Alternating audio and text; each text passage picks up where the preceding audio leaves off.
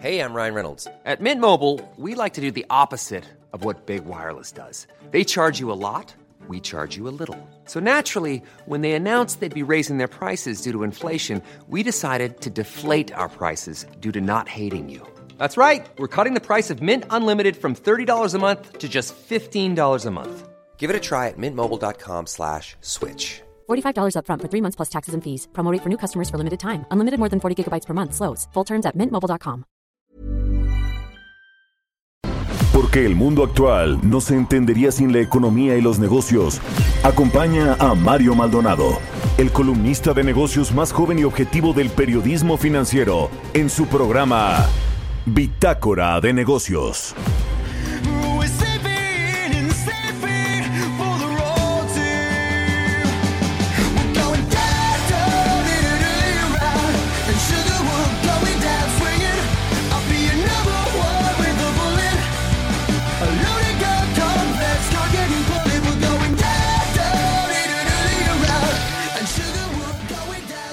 ¿Qué tal? ¿Cómo están? Muy buenos días, bienvenidos a Bitácora de Negocios. Yo soy Mario Maldonado y me da mucho gusto saludarlo en este miércoles 20 de mayo del 2020. Saludo con mucho gusto a quienes nos escuchan por la 98.5 de FM aquí en la Ciudad de México, desde donde estamos transmitiendo en vivo en las frecuencias de El Heraldo Radio. También a nuestros amigos de Guadalajara nos escuchan allá por la 100.3 de FM, en Monterrey, Nuevo León por la 90.1 y en el resto de las emisoras que retransmiten el Heraldo Radio. Un gran saludo también. Nos pueden escuchar por la página heraldodemexico.com.mx. Ahí está el streaming del programa. Iniciamos este miércoles con una canción de Fallout Boy. Se llama Sugar We Are Going Down. Recuerde que esta semana estamos iniciando nuestro programa con canciones de bandas que volvieron a unirse después de haberse separado y recuperaron su éxito. Es el caso de Fallout Boy.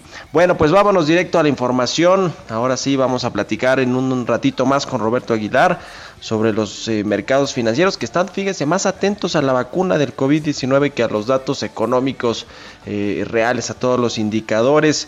Nos va a hablar sobre los ajustes que se han hecho al Producto Interno Bruto de México que siguen uno y un día sí y otro también con recortes a la perspectiva de crecimiento de México. Vamos a hablar también con Luis González.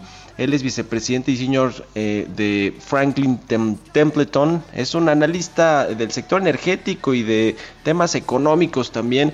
Nos va a hablar pues sobre esta decisión. ¿Qué hay detrás de la decisión de la Secretaría de Energía? De evitar o de limitar a las energías renovables, a las energías limpias. Hay todo un tema que a lo mejor no se ha explicado bien por parte de la Secretaría de Energía y también nos va a hablar sobre este, esta publicación del Banco de México para inyectar recursos al sistema financiero. ¿Se acuerda estos 750 eh, mil millones de pesos que puso a disposición del sistema financiero? Bueno, ya tienen una reglamentación. Vamos a entrarle a ese tema. Vamos a hablar también con Rafael de la Fuente, economista en jefe para América Latina del banco suizo UBS, sobre este acuerdo de la CENER, el golpe a las renovables y sobre todo la confianza en las inversiones extranjeras en México y a los mercados. ¿Qué opinan los analistas financieros de todo esto? Vamos a entrarle al tema con Rafael de la Fuente y hablaremos también con Bernardo González, él es el presidente de la Asociación Mexicana de Administradoras de Fondos de Ahorro para el Retiro, la Amafore, que bueno, pues ya prevén hasta un millón de solicitudes de fondos de ahorro por desempleo y además este asunto de las energías limpias también le da un golpecito a las afores, a los ahorradores, porque están teniendo minusvalías. Así que quédese con nosotros aquí en Bitácora de Negocios. Le presento el resumen de las noticias más importantes para arrancar este miércoles 20 de mayo.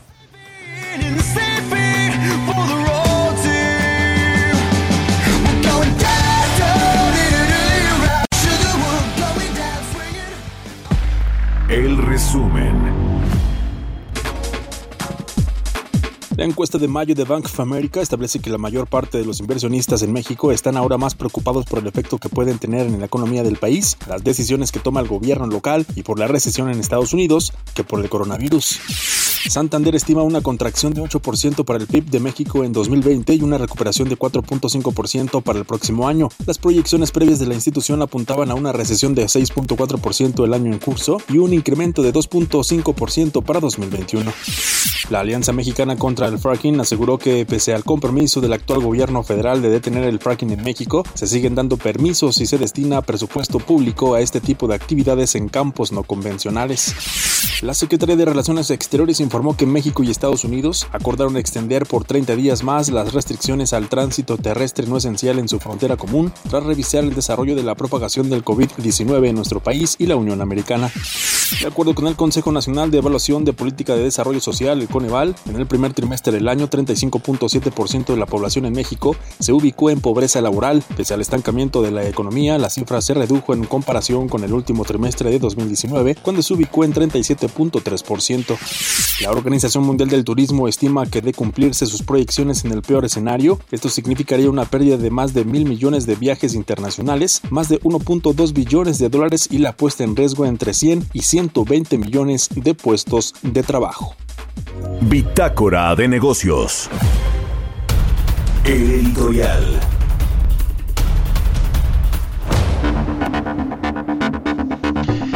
Bueno, pues en medio de todo este subregistro de casos de contagios de COVID-19 en México y también de fallecimientos, ayer, antier la Organización Mexicanos contra la Corrupción daba cuenta de eh, los registros oficiales de muertes en hospitales y centros de salud de la Ciudad de México, como al menos se triplicaba el caso, eh, los casos oficiales que reporta el gobierno a la Secretaría de Salud Federal y pues entre que lo reconocía y no Claudio Sheinbaum, la jefa de gobierno, pues ahí está el asunto de este subregistro.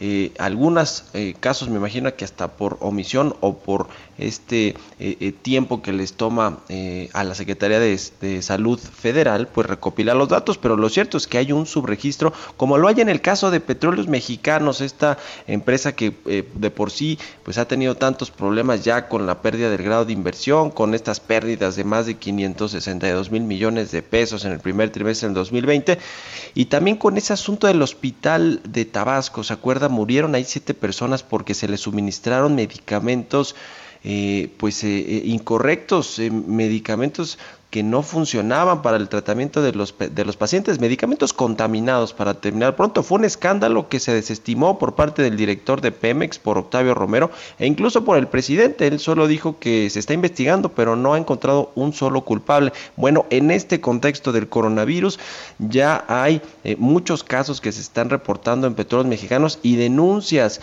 al, al órgano de control y a la propia Dirección General de Pemex con respecto al subregistro de estos casos y con respecto a eh, pues realmente eh, eh, cosas que están sucediendo en Ciudad del Carmen, por ejemplo, una ciudad muy importante para petróleos mexicanos, hay un alto porcentaje de residentes de, de, esta ciudad que trabajan para Pemex o que llegan de otras ciudades, incluida la Ciudad de México, de Veracruz, de Reynosa, de Tampico, de Ciudad Madero, y que se están infectando con este caso. Se dice que los contagios en Ciudad de Carmen ascienden a 50 casos por día y también los decesos en los hospitales se cuentan eh, todos los días por, por, varios, al menos eh, por eh, quizá una decena.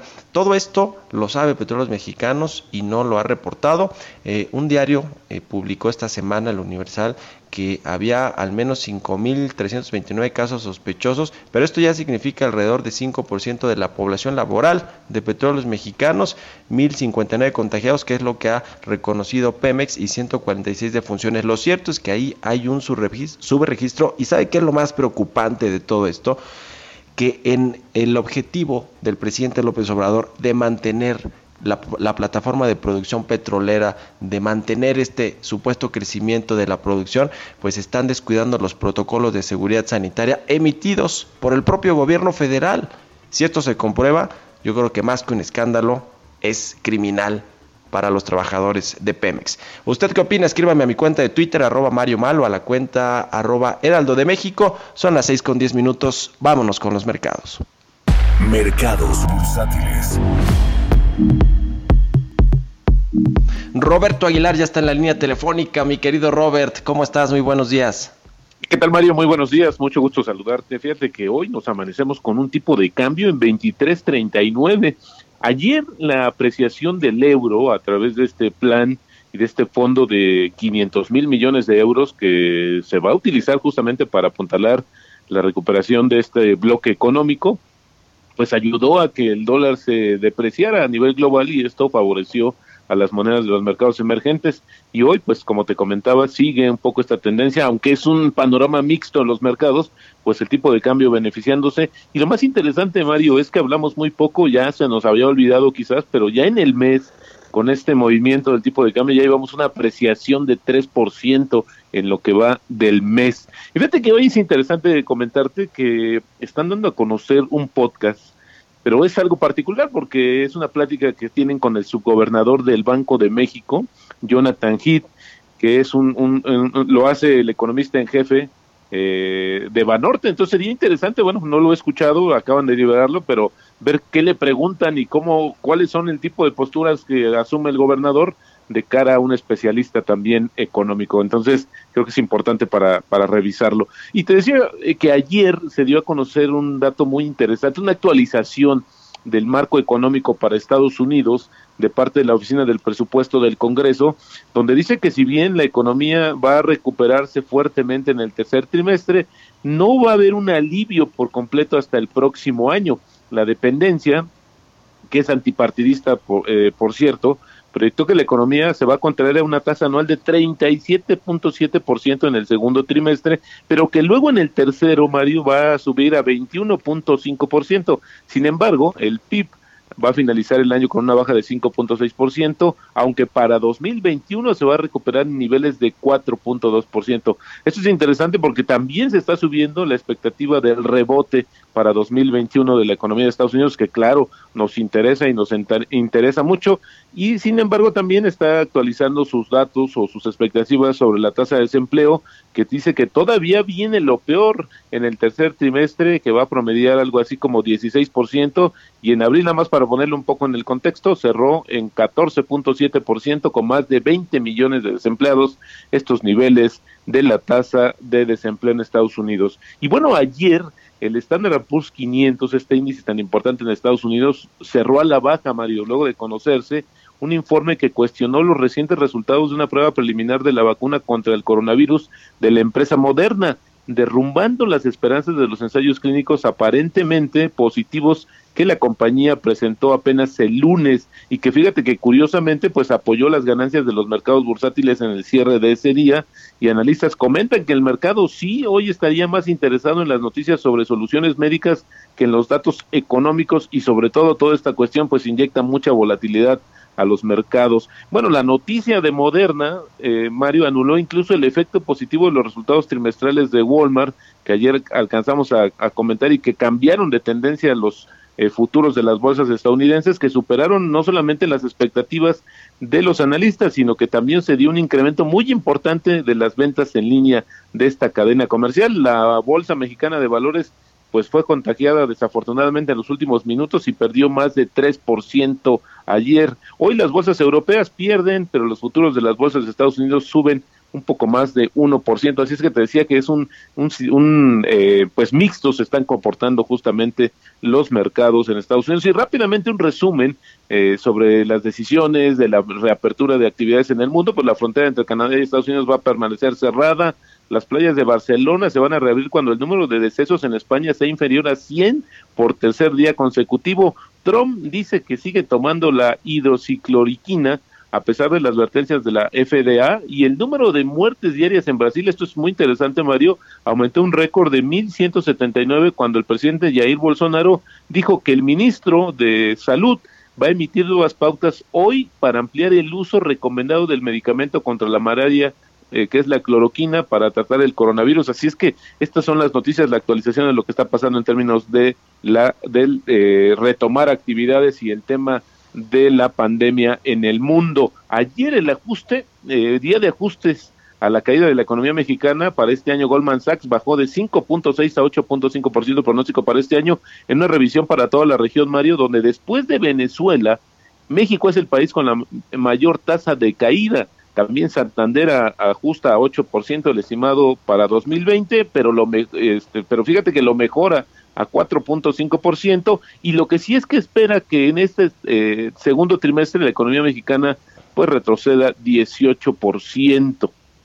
y también te comentaba que el titular del Consejo Nacional Empresarial Turístico se reunió con los gobernadores, 18 para ser exactos, para buscar pues eh, establecer una mesa de trabajo también con la Comisión de Turismo de la CONAGO y solicitar su apoyo integral a las respectivas entidades federativas a fin de, de instrumentar protocolos para que faciliten la creación de corredores turísticos en México. Y bueno, pues como tú sabes, un sector muy importante para la economía mexicana, pero también desafortunadamente muy golpeado. Y nada más sumaría, Mario, si me lo permites, que General Motors postergó un día la fecha tentativa de reinicio de actividades de su planta en Silao, del 20 al 21 de mayo. Pero bueno, ya la industria automotriz calentando motores en serio. Pues ahí está, mi querido Robert. Oye, rapidísimo, ahorita que mencionabas a Jonathan Heath y esta eh, conferencia o charla que tuvo con el economista en jefe de Banorte y, y estos recortes a la proyección de, de crecimiento de México, eh, hace cuatro días publicó Jonathan Heath que sí, se, se necesita que se estabilice el PIB, es. pero primero dice necesitamos que se estabilicen las proyecciones del PIB y que ya dejen de estar revisando cada rato a la baja las expectativas. Ahora sí que Jonathan Heath, genio y figura. Pero bueno, pues ahí está, mi querido Robert. Te agradezco como siempre. Muy buenos días. Al contrario, Mario, muy buenos días. Roberto Aguilar, sígalo en Twitter, Roberto AH. Vámonos con otra cosa, son las 6 con 17. Entrevista. Tenemos en la línea telefónica Luis González, él es vicepresidente y senior portfolio manager en Franklin Templeton y experto en temas del sector energético, del sector financiero. ¿Cómo estás Luis? Mucho gusto en saludarte, muy buenos días. Mario, muy buenos días, gracias por, por la invitación a tu programa. Gracias a ti por tomarnos la llamada. Oye, a ver, eh, mira, ayer eh, o antier publicabas un tuit que me pareció bastante interesante con respecto, pues un poco a lo que hay detrás de esta decisión de la Secretaría de Energía de racionalizar la, la producción de energías limpias, de, la producción de energía eólica y fotovoltaica y, todo este acuerdo que se, que, se publicó y que ha generado pues mucho revuelo.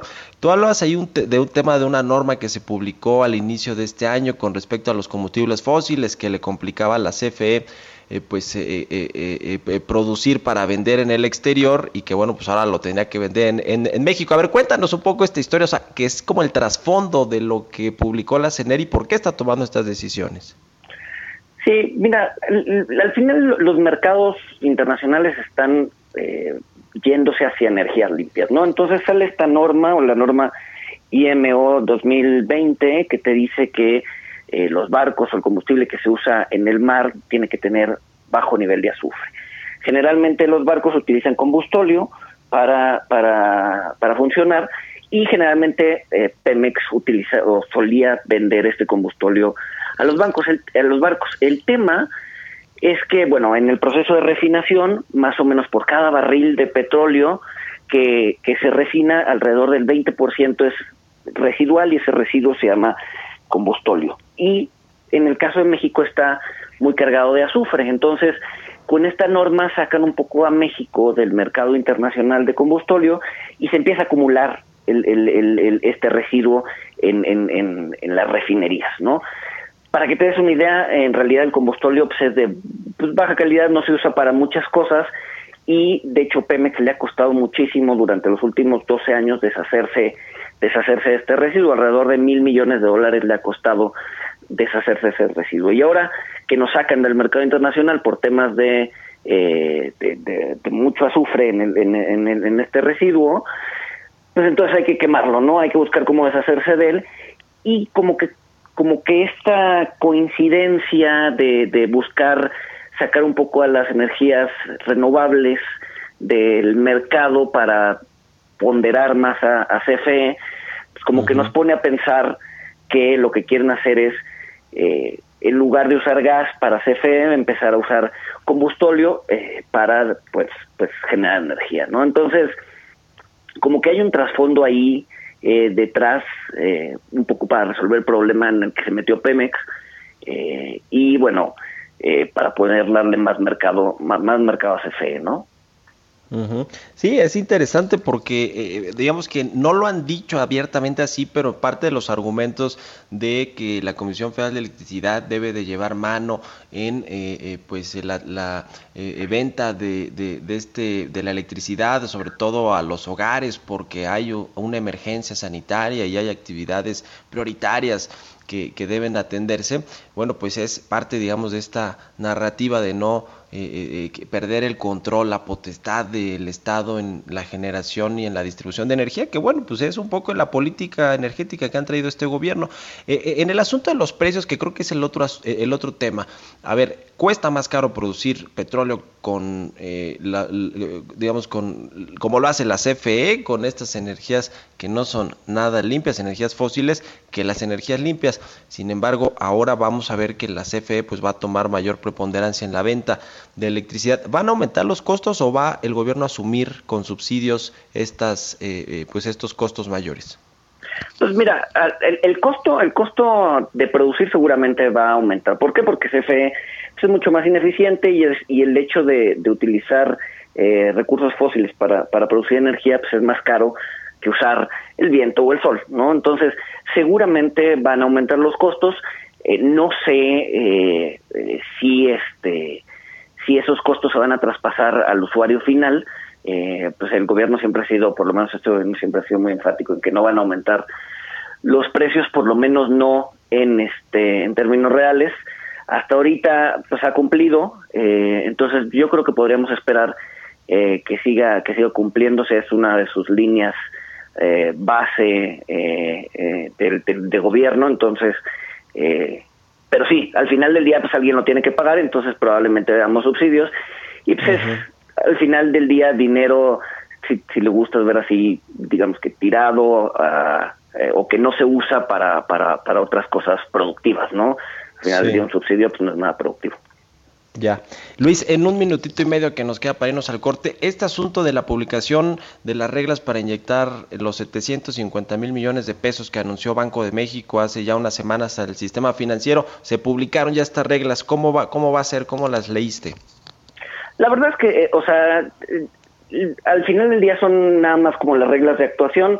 Eh, se ven bien, se ven este eh, los lineamientos son adecuados eh, y bueno, está bien que ya se hayan hecho para que el mercado ya pueda empezar a aprovecharlos, ¿no? Al final del día se, publicaron hace casi un mes que se iban a hacer y bueno, faltaban las reglas, entonces eh, pues ya es bueno ver que, que, las reglas ya están en lugar y, y, para, para empezar a aprovecharlos, ¿no?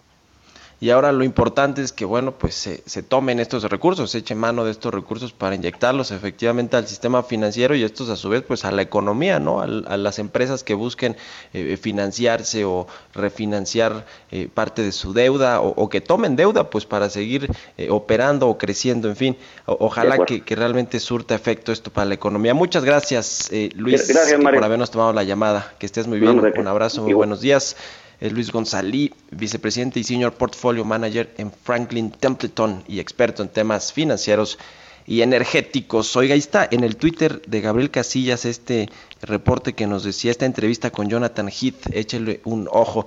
Vámonos a un corte comercial. Son las 6 de la mañana con 24 minutos. Regresamos con más aquí a Bitácora de Negocios.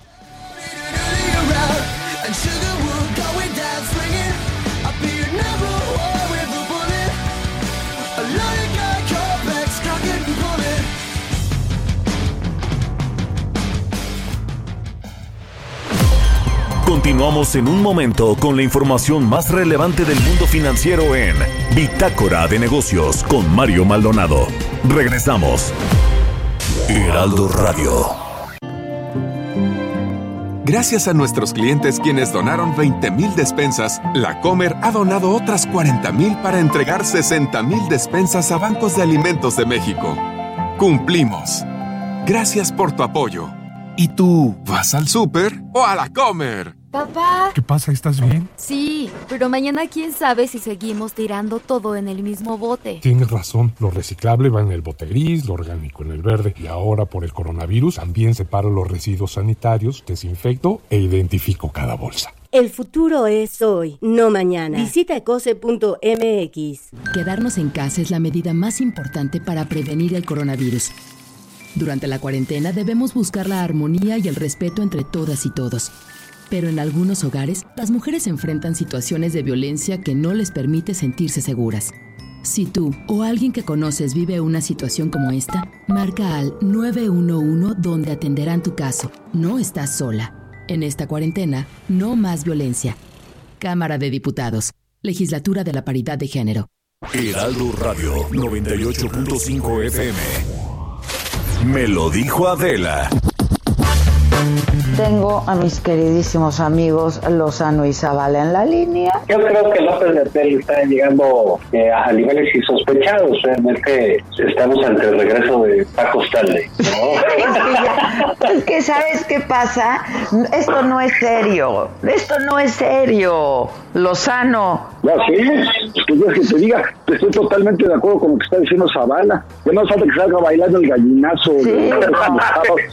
no de veras ya, ya estuvo, o sea, ya estuvo. Estamos en medio, en medio de la parte más difícil de la pandemia, donde está muriendo, muriendo miles de personas.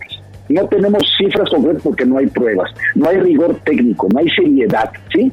Y en medio de todo eso, ponen a este, a andarle haciendo de poeta que además lee pésimo. 10 a 12 de la mañana, de lunes a viernes por El Heraldo Radio. Oye, amor. Dime, mi cielo. ¿Dónde está el azúcar? Entre más espacio nos demos, más seguros estaremos. La propagación del COVID-19 se puede evitar manteniendo una sana distancia entre personas.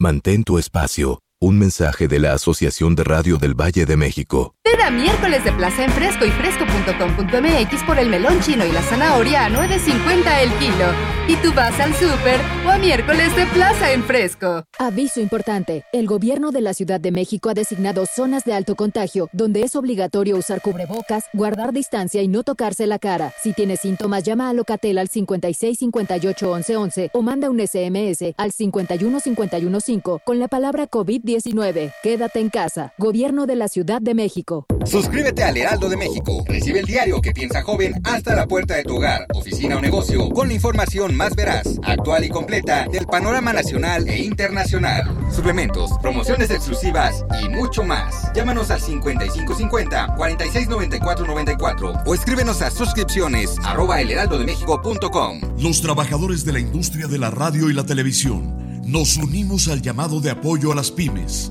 La mayoría de nuestras empresas lo son. Y a la excitativa de don Carlos Aceves del Olmo para integrar una mesa tripartita con el fin de enfrentar la contingencia que vivimos. Unidos, trabajadores, empresas y gobierno, saldremos adelante. STIR, Citatir, CIEMART, CTM.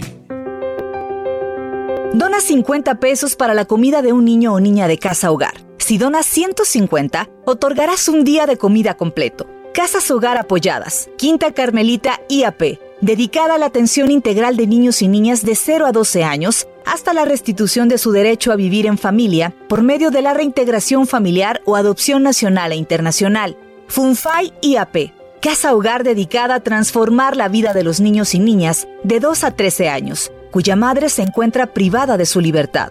AMPRE AC, Escuela y Albergue de Atención Integral a Personas con Discapacidad Intelectual. Visita nuestro sitio web y dona a través de PayPal www.fundaciongrupoandrade.org.mx. Ven a miércoles de plaza en Fresco y fresco.com.mx por el jitomate saladet y la cebolla blanca a 12.90 el kilo. Y tú vas al súper o a miércoles de plaza en Fresco. Heraldo Radio, la HCL se comparte, se ve y ahora también se escucha. Estamos de vuelta en Bitácora de Negocios con Mario Maldonado. Entrevista.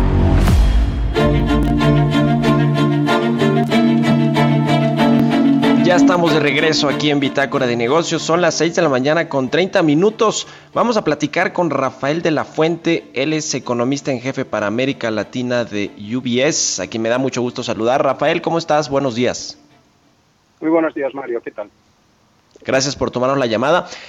Bueno, pues eh, eh, este asunto de eh, este decreto de la Secretaría de Energía para limitar las energías renovables, las energías limpias en México, es pues uno de los últimos eh, coletazos que ha dado el gobierno a la inversión privada. Recordamos el tema del aeropuerto de, Texcoco, luego vinieron la renegociación de contratos de los gasoductos, eh, algunos eh, las cancelaciones de las rondas de, de, hidrocarburos, de las subastas eléctricas, hasta más recientemente pues la cancelación de esta planta de Constellation Brands en Baja California y bueno, pues ahora este asunto de las energías limpias. ¿Cómo ves todo este, cómo, todo este asunto, Rafael, en términos de confianza, de certeza para las inversiones en México?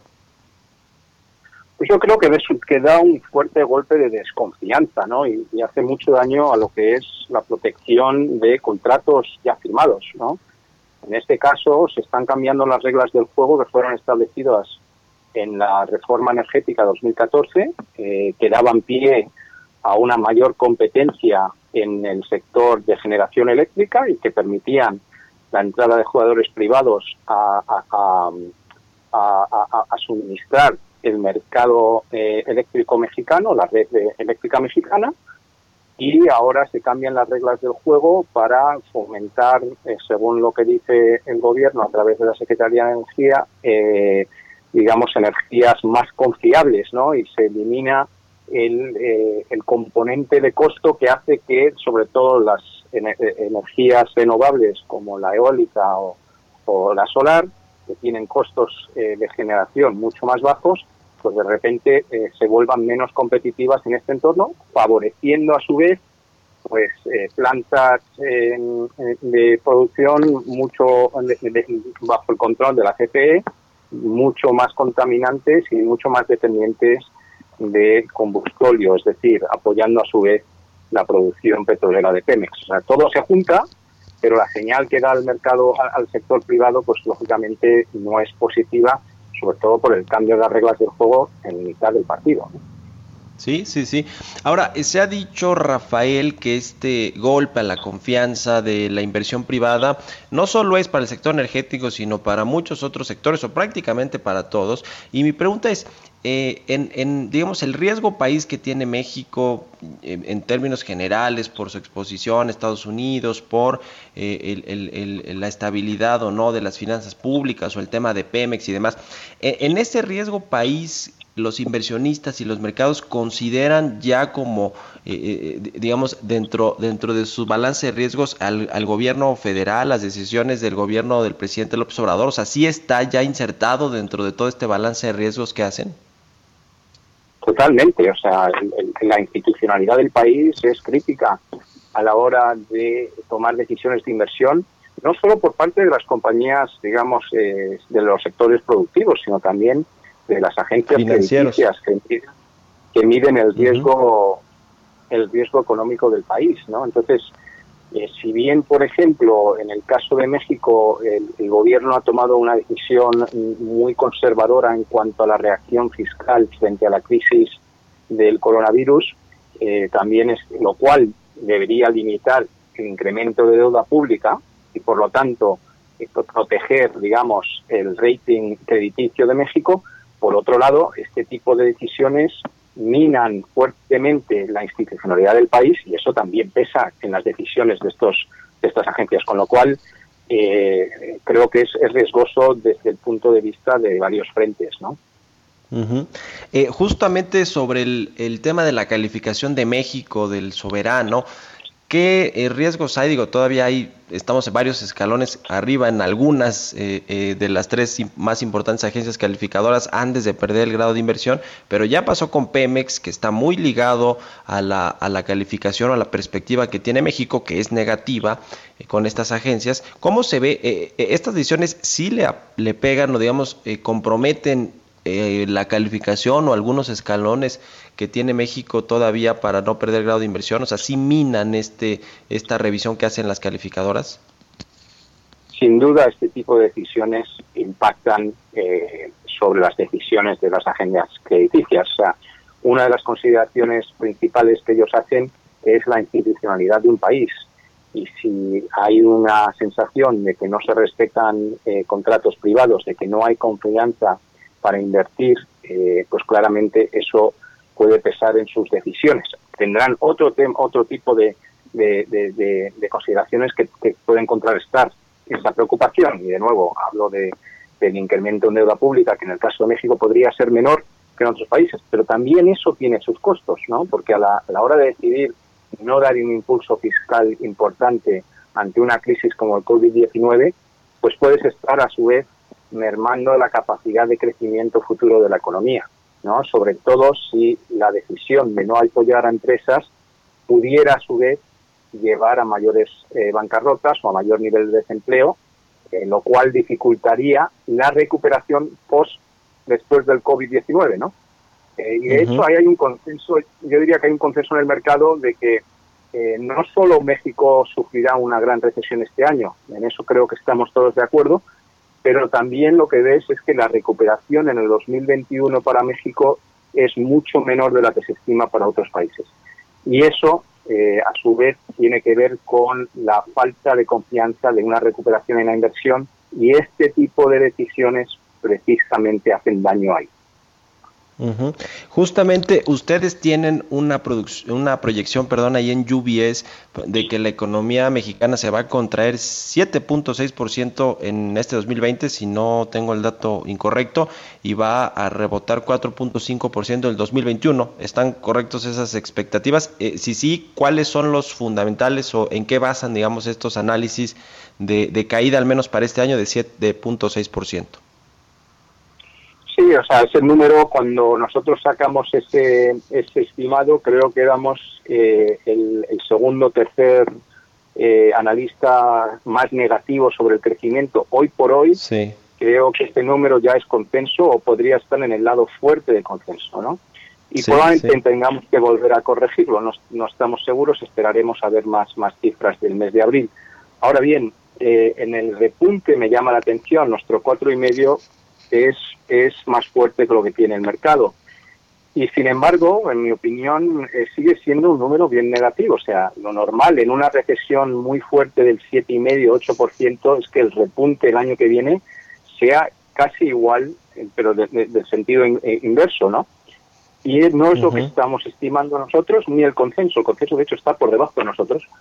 ¿Por qué? Por, por, las razones que yo mencionaba, ¿no? Que no queda claro que eh, la empresa privada, la inversión, vuelva a repuntar una vez que pase eh, el COVID-19, ¿no?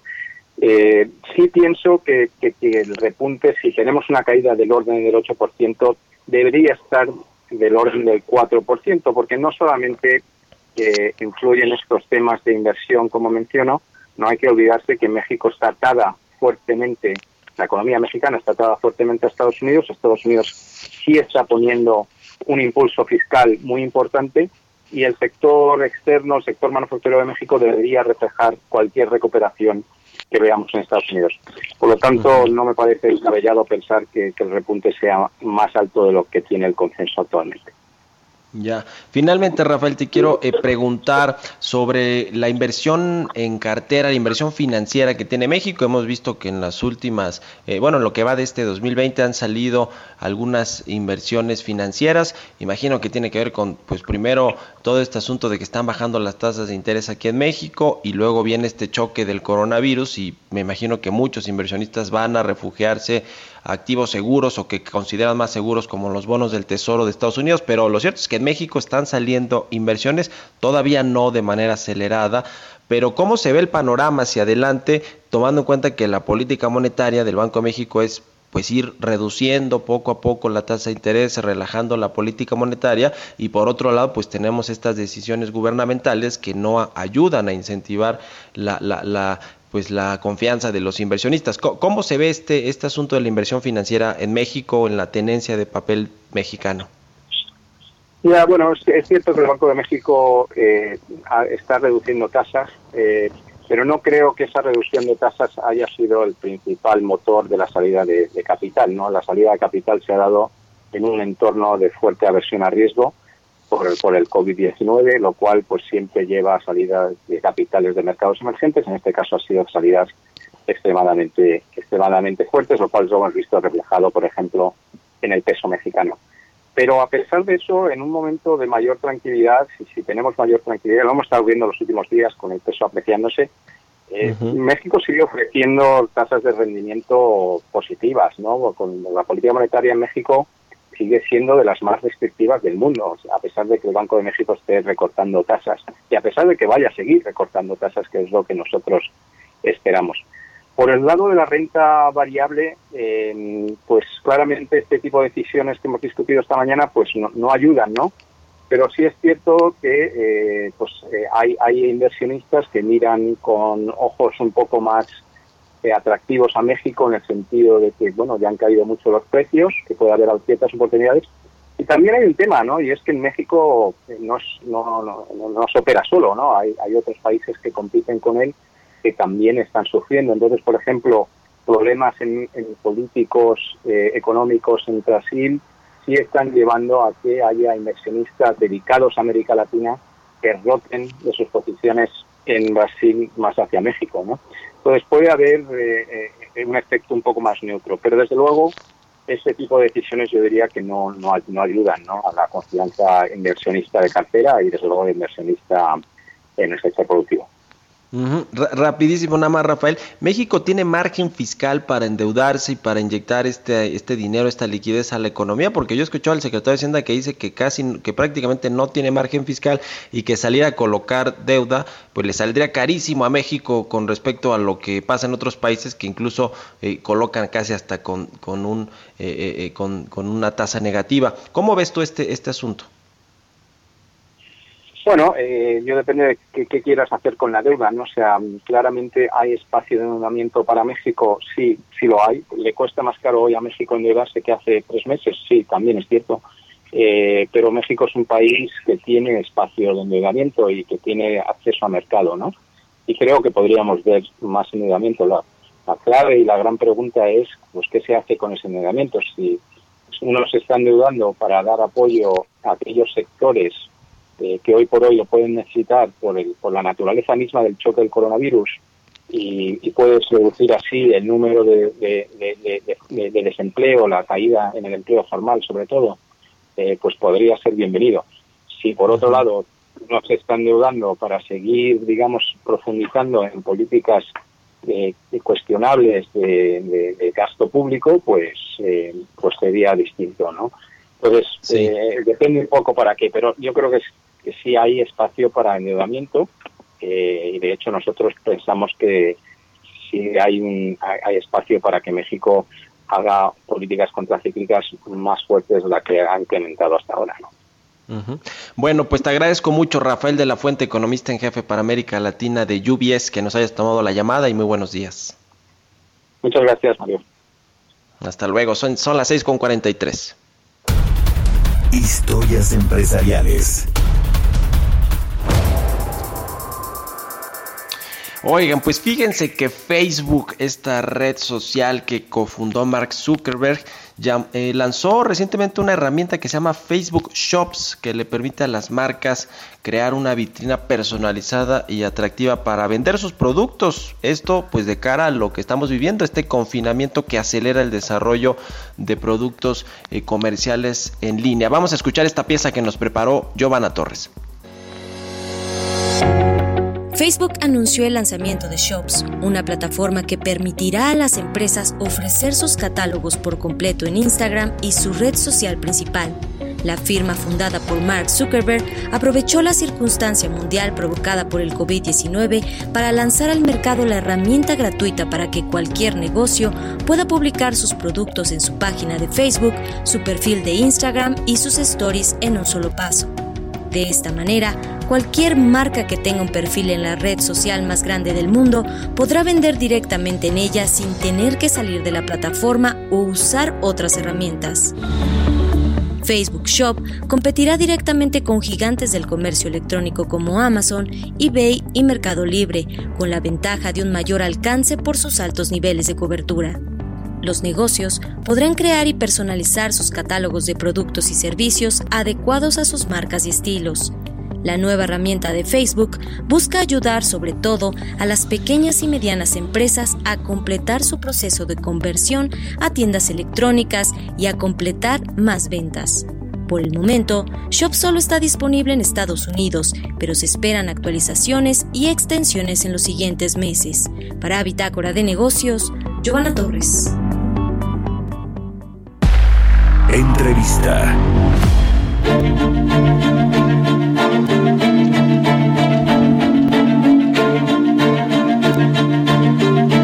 Vamos a platicar ahora con Bernardo González, él es presidente de la Asociación Mexicana de Administradoras de Fondos de Ahorro para el Retiro. ¿Cómo estás, Bernardo? Buenos días, me da gusto saludarte. Hola, Mario, ¿qué tal? Muy bien, muchas gracias. Igualmente me da gusto saludarte a ti. Oye, pues muchos temas con respecto al, a las AFORES, eh, sobre todo estos datos que presentó la CONSAR hace unos días con respecto al, a la pues a las solicitudes que han hecho los trabajadores de, de, parte de su dinero, los que se han quedado sin empleo. Conocimos este dato al mes de abril de más de 700 mil empleos formales que se perdieron. Eh, ¿Cuál es un poco, el, qué es lo que están viendo ustedes ahí en Amafor para, pues, para entrarle a las propuestas que ustedes hacen en torno a estos retiros que han, que han hecho creo que ya cerca de un millón de personas en lo que va del año? Gracias, eh, Mario. Fíjate que la, la, los retiros han... Eh, ascendido eh, pues casi a 5 mil millones de pesos en lo que va del año. eh, evidentemente es un monto importante. Eh, lo que estamos ahí planeando, tú nos has escuchado comentarlo, estamos proponiendo pues que se flexibilicen algunos requisitos que están en la ley ahorita, sobre todo pues, en beneficio de todos aquellos trabajadores que se queden sin empleo. Eh, en este sentido, uno de los requisitos es que tengas 46 días de desempleo para poder acceder a este apoyo o a este retiro parcial. Eh, y también la ley te obliga a que se descuenten semanas de cotización. Entonces esto lo que provoca es que evidentemente cuando te vas a jubilar, pues tengas menos dinero y te falten eh, todavía más semanas de las 1.250 que tienes que tener para poder alcanzar una pensión. Entonces lo que estamos proponiendo es que se modifique la ley para que esta no sea una carga para los trabajadores en momentos como este, ¿no? En el que estás hablando de desastres naturales, de condiciones que afectan de manera generalizada a, muchos trabajadores en nuestro país. eh, estas propuestas que ustedes eh, están poniendo sobre la mesa, ¿ya las han platicado con la CONSAR? ¿Con quién tienen que hacer estas pues gestiones para, para evitar que el patrimonio de, de, de las pensiones de los trabajadores pues no se vea afectado en una coyuntura como esta, que por la gente de corto plazo lo que dice es voy y saco el dinero que tengo disponible, que creo que es hasta el 11.5%, una cosa así de, de, de, lo, de lo que tiene ahorrado, pero que pues eh, en el corto plazo suena como una estrategia de emergencia, pero ya en el mediano y largo plazo, cuando Exacto. venga el asunto de la pensión, pues ahí viene el golpazo, ¿no? ¿Cómo están gestionando sí, esto, Bernardo? Pues mira, sí, efectivamente, tanto lo hemos discutido con, con, con CONSAR, con el doctor Abraham Vela, el presidente de la, de la comisión. También eh, nos han preguntado algunos legisladores sobre eh, qué medidas proponemos. Hemos puesto esto eh, enfrente, por delante. Creemos que es eh, una posición eh, que ayuda a los trabajadores, que, que beneficia. Y de nuevo, Mario, creo que es una de las ventajas de tener este sistema de ahorro para el retiro a las AFORES como, como les conocemos hoy. Eh, pues de lo contrario, en el sistema anterior, por ejemplo, de reparto, pues estas posibilidades no existen. Tú sabes que en México no tenemos un seguro de desempleo. Esto es lo más uh -huh. cercano que se tiene. Eh, el monto que decías es preciso, el 11.5% del saldo es lo que se puede retirar de la AFORE por un retiro parcial por desempleo. Entonces, eh, creo que es una de las ventajas que tiene el trabajador. Eso ahorro, eso nadie lo, lo, lo discute, al contrario. Eh, sin embargo, es que gracias a que existe el sistema de ahorro para el retiro, pues que se creó esta previsión justamente en otra pandemia, Mario, que ocurrió, eh, tú sabes, la H1N1, uh -huh. eh, y ahí fue donde se creó esta previsión, ¿no? Pero luego, con los años, se agregaron estas restricciones para evitar que cualquier trabajador eh, cuando hiciera un retiro por desempleo, eh, pues lo, lo, accediera tan, tan fácilmente. Sí creemos que es algo que se tiene que adecuar a estas condiciones eh, pues de pandemia que afectan a todo, a todo, a todo México, a todo el mundo.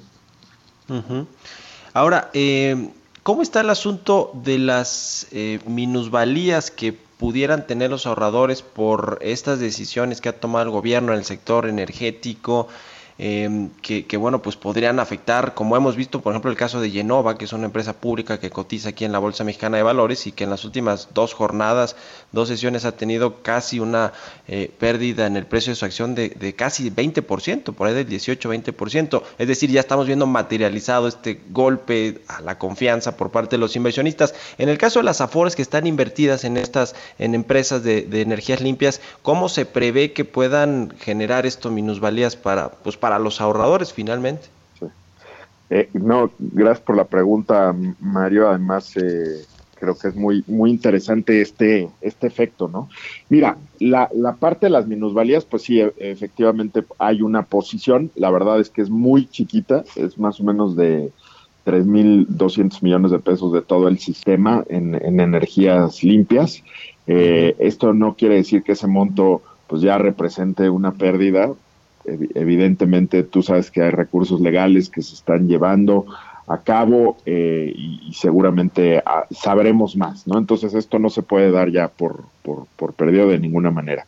Y sí, efectivamente, pues dadas estas noticias, pues si hubiera deuda corporativa de algunas de estas empresas, eh, podría haber alguna afectación, pero tú sabes que precisamente en el sistema lo que hacemos es diversificar es decir, poner los huevos de la gallina en muchas canastas. Eh, los ahorros de los trabajadores no están únicamente ahí. Te decía que es un porcentaje muy pequeño lo que tenemos en energías limpias. Eh, muy pequeño respecto de el total de ahorros que tenemos, que son cuatro billones de pesos, ¿no? Que administramos de los trabajadores. Eh, entonces, esta diversificación, la verdad es que parte del, de la premisa de que en el largo plazo, con pandemias, con crisis financiera, con crisis eh, del, del 95, del 2008, del 2009, pues nuestra economía ha crecido.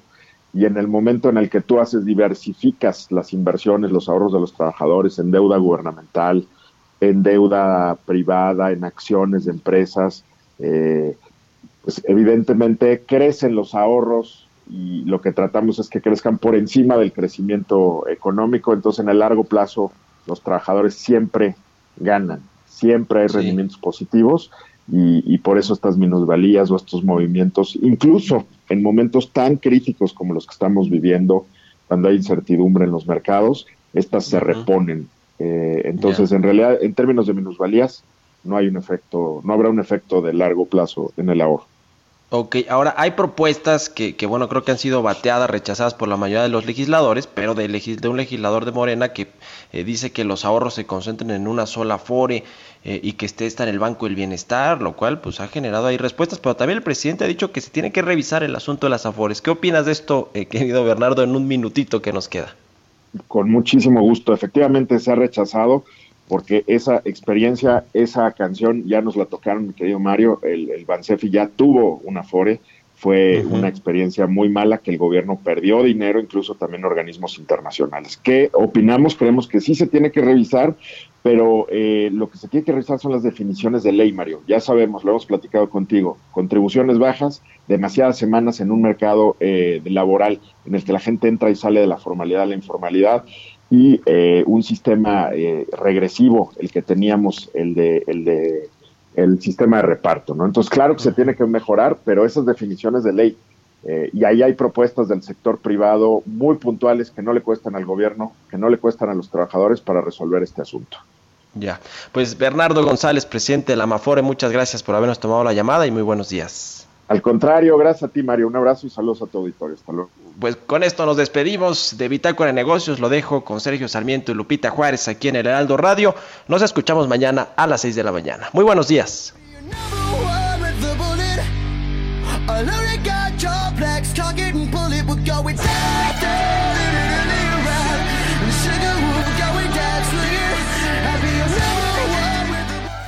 Esto fue Bitácora de Negocios con Mario Maldonado, donde la H suena y ahora también se escucha. Una estación de Heraldo Media Group. Even when we're on a budget, we still deserve nice things. Quince is a place to scoop up stunning high-end goods for 50 to 80% less than similar brands. They have buttery soft cashmere sweaters starting at $50 luxurious Italian leather bags, and so much more. Plus, Quince only works with factories that use safe, ethical, and responsible manufacturing. Get the high-end goods you'll love without the high price tag with Quince. Go to quince.com/style for free shipping and 365-day returns.